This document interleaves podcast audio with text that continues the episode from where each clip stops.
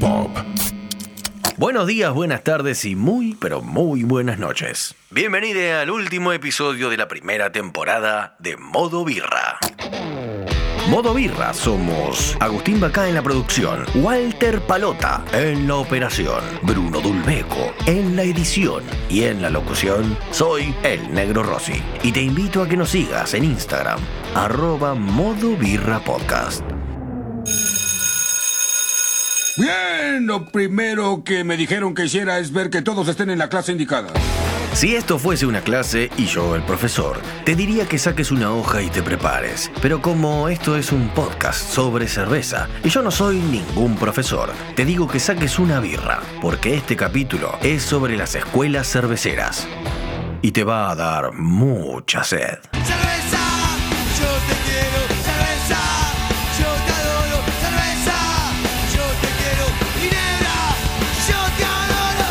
Comenzamos este episodio con un clásico del punk argento. Desde su álbum debut, Valentina Alsina, editado en 1994, sonaba Canción de Amor, de dos minutos. Birra en mano.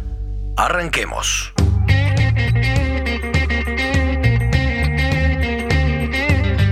Desde que la birra es birra, tal como la conocemos hoy, hay ciertos países que se han destacado por encima de los demás, ya sea por la antigüedad del vínculo con la bebida, por la variedad y las características de sus recetas, por la cantidad de cervecerías o bares, o bien por la cantidad de consumo per cápita. Lo que todos estos tienen en común es el respeto y admiración por la cultura cervecera. Vamos a empezar por lo obvio. Si pregunto qué país es el más cervecero, lo más común es que 8 de cada 10 piensen en Alemania. Prost. Esta estadística falopa la acabo de inventar, pero sirve. Lo que pocos saben es que el país donde más cerveza se consume en realidad es República Checa. Esta es la primera escuela de la que te voy a hablar.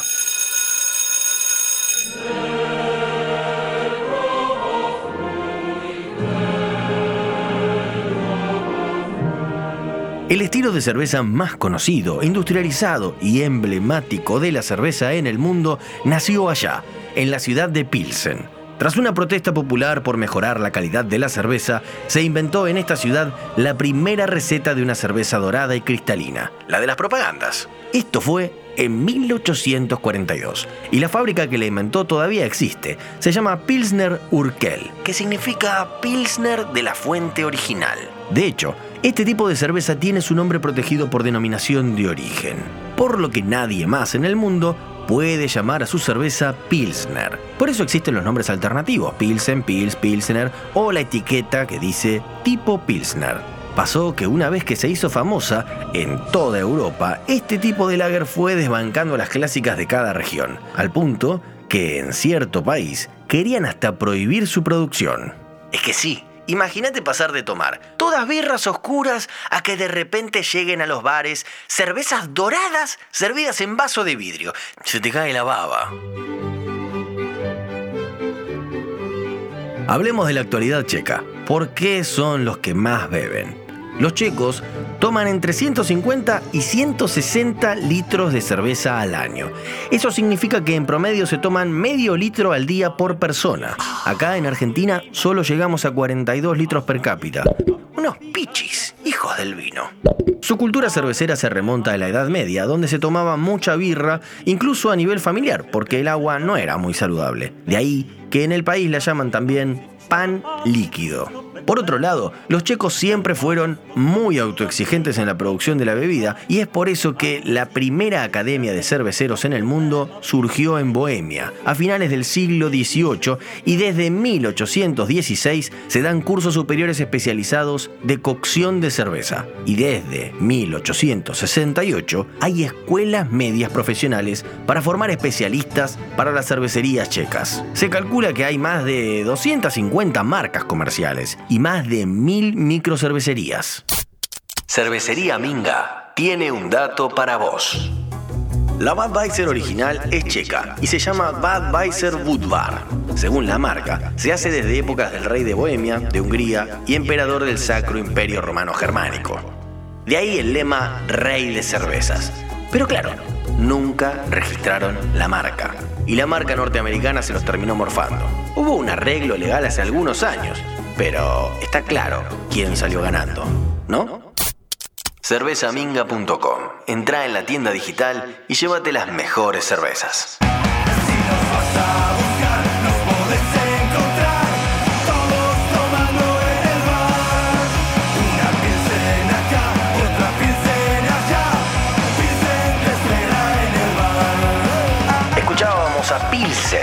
Una Pilsen más. Tercer corte del disco Carnes, Tierras y Sangre, de la banda que lidera Bill Trafa, eterno frontman de Los Violadores. Vamos con la segunda, la escuela alemana.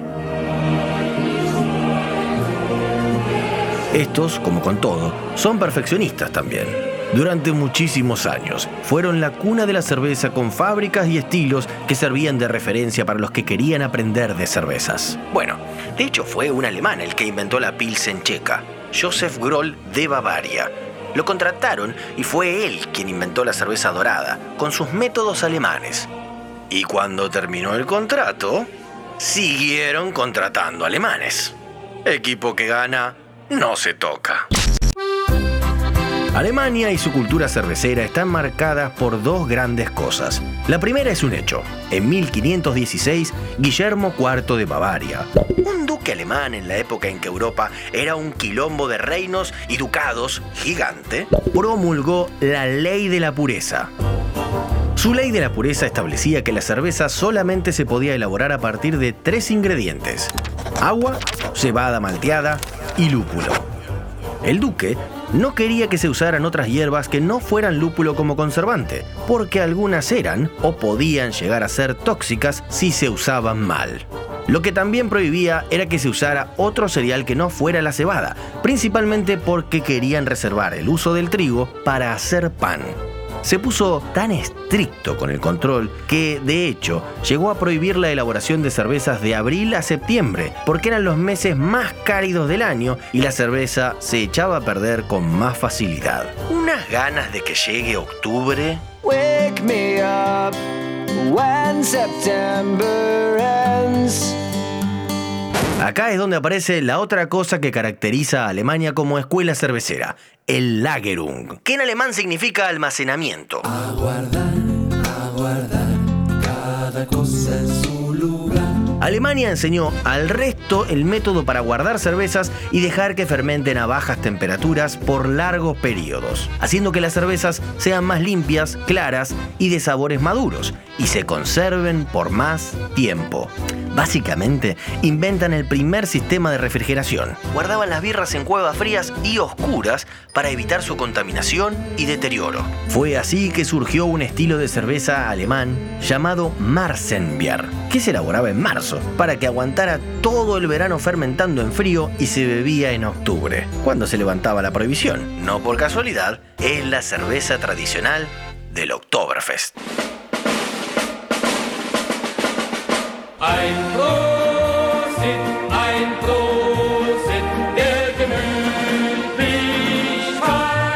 La Marzenbier es una birra estilo maltosa, que lo que tiene es que se toma de manera suave, ligera y refrescante. Alta tomabilidad. Se guardaba en las cuevas durante 7 meses y es por eso que tiene una graduación alcohólica superior a 7 grados.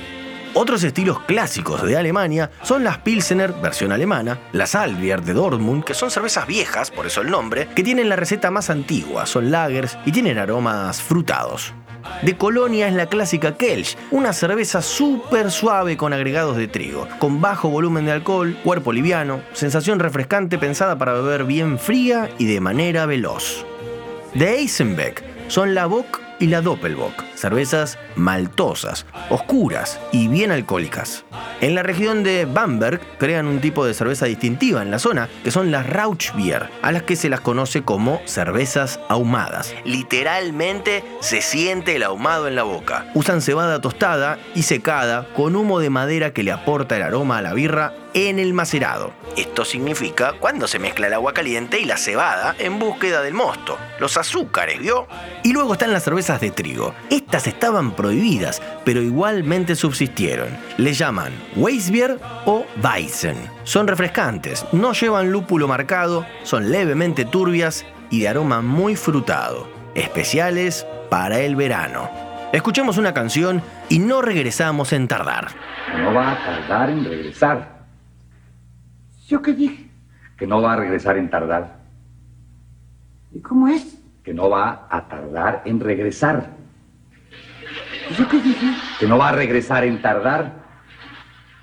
¿Y cómo es? Mira, ya, ¿eh? Ya. Días como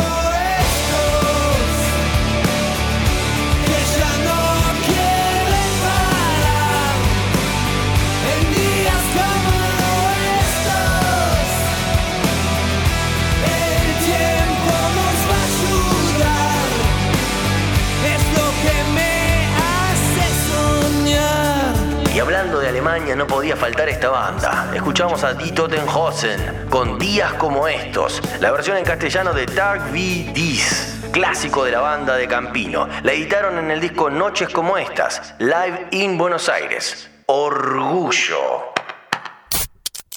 Y si hablamos de escuelas cerveceras, capacitacioneselmolino.com. Clases presenciales y online para que aprendas a hacer tu cerveza. El manejo del agua, de los lúpulos, de las maltas. Todo lo que necesitas para hacer birra en casa. Arroba Insumos El Molino. Seguilos y hagamos Escuela Argentina de Cerveza. Destapamos una más. La Escuela Cervecera Belga. Noble Belgique.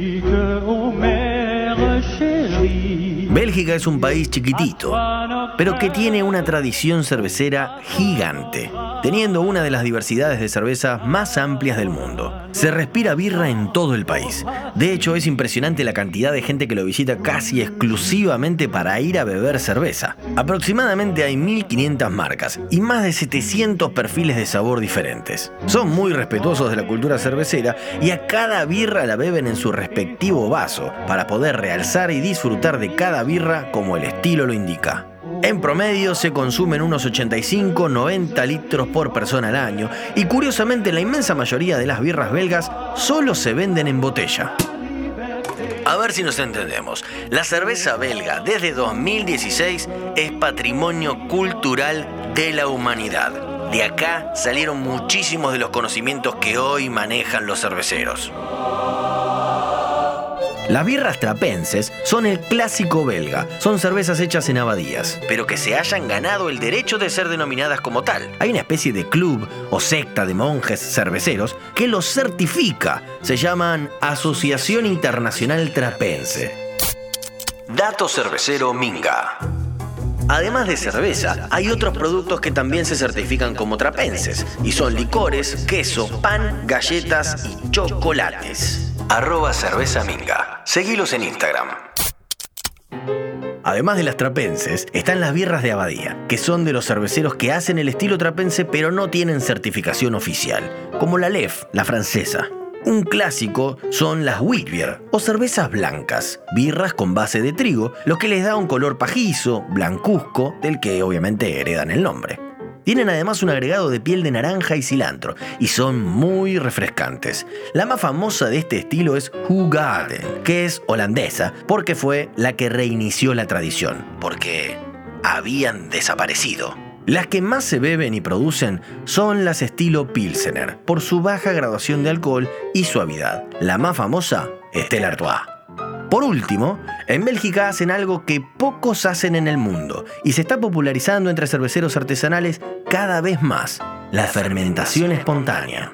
Los tipos hacen cerveza y la fermentan en piletones al aire libre, dejando que las levaduras silvestres hagan el trabajo.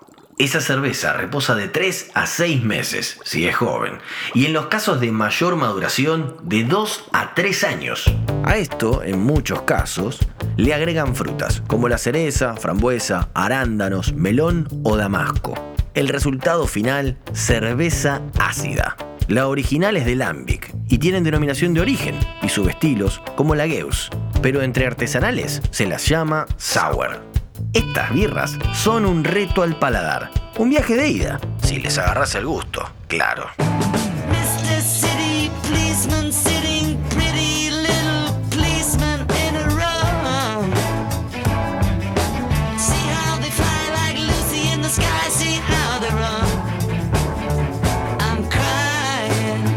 Y hablando de viajes, escuchábamos I Am the Walrus de The Beatles, del disco Magical Mystery Tour, una de las favoritas de Lennon.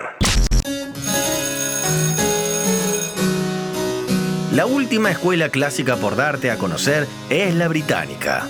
Y esta se conforma por tres países, Inglaterra, Escocia e Irlanda, con las cervezas Ale como bandera. Las birras británicas son las productoras de los estilos más conocidos post-boom artesanal.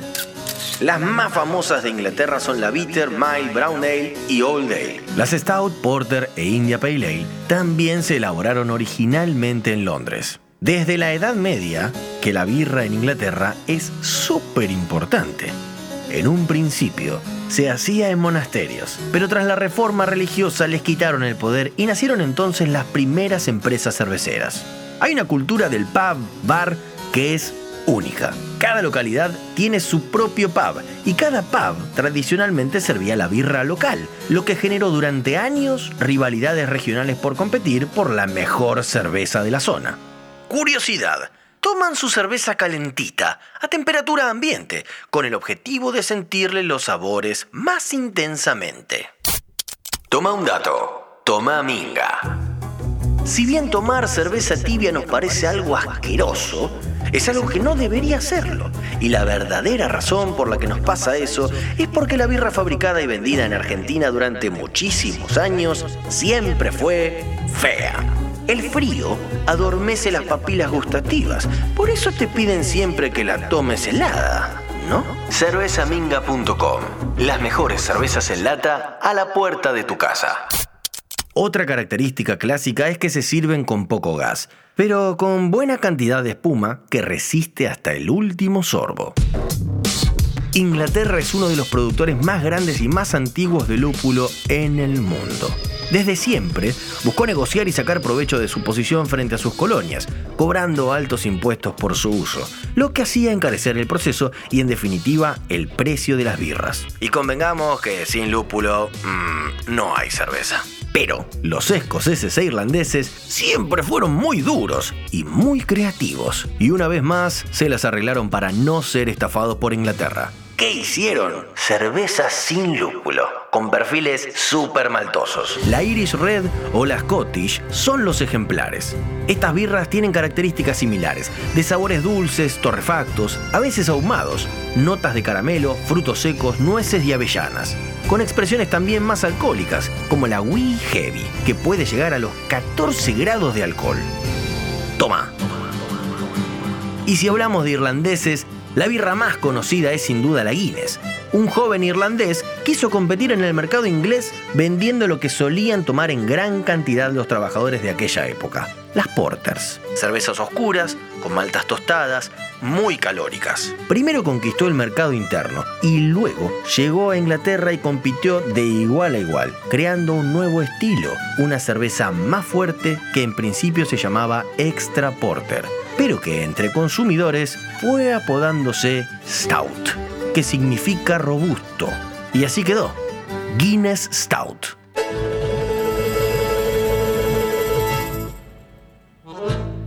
Y si hablamos de Stouts, cabe mencionar otra historia de esta escuela, la Russian Imperial Stout una versión mucho más alcohólica y lupulada que era la preferida de las cortes rusas, los emperadores soviéticos. Cervezas negras azabache, con aroma a café, ciruela, chocolate, higos y pasas. Cremosa como pocas birras, con sabores intensos y una fuerte carga licorosa.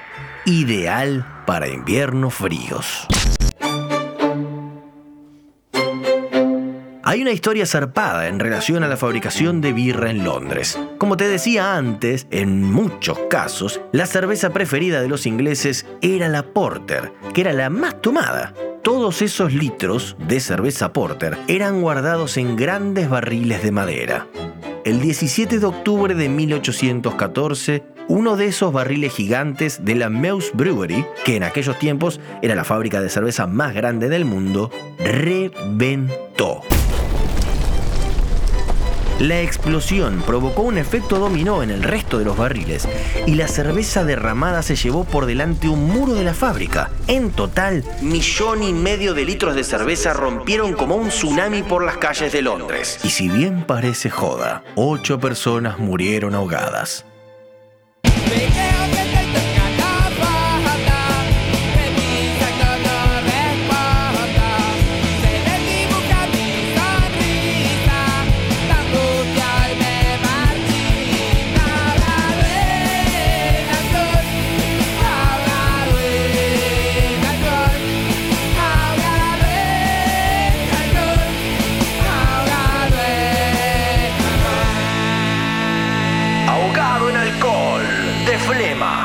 Temazo de la banda del siempre recordado Ricky Espinosa, el último punk.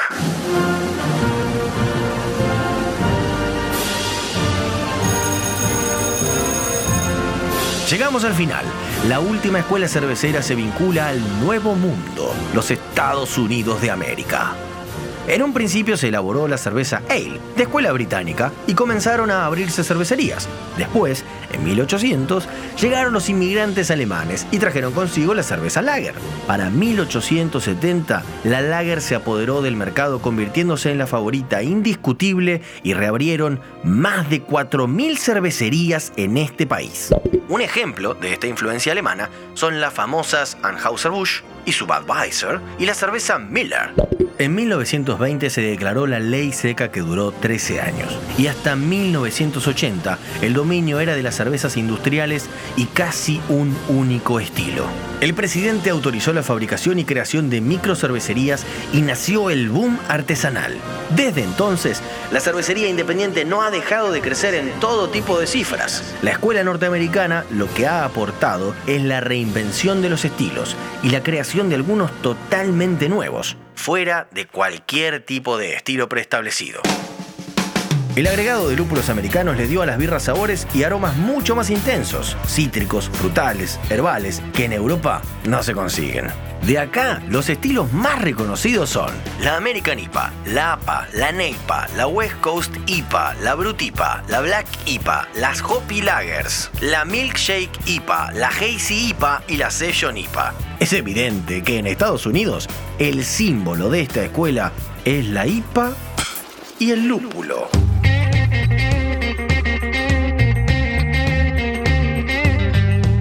Estas son las escuelas cerveceras. Pero como viste, hoy cada fábrica hace escuela creando y saliéndose del molde, yendo más allá de los libros y las recetas, siguiendo su instinto y vocación cervecera. Porque hacer cerveza es jugar, y por suerte hay muchos locos que se la pasan jugando.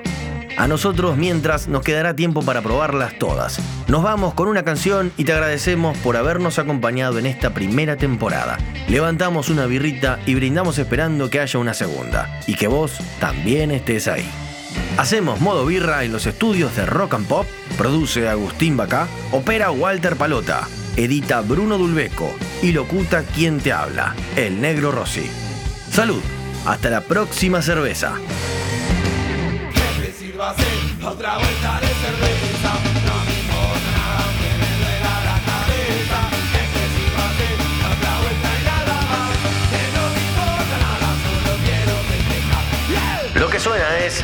Otra vuelta de cerveza, doble fuerza, puro pan rock oriundo de Quilmes.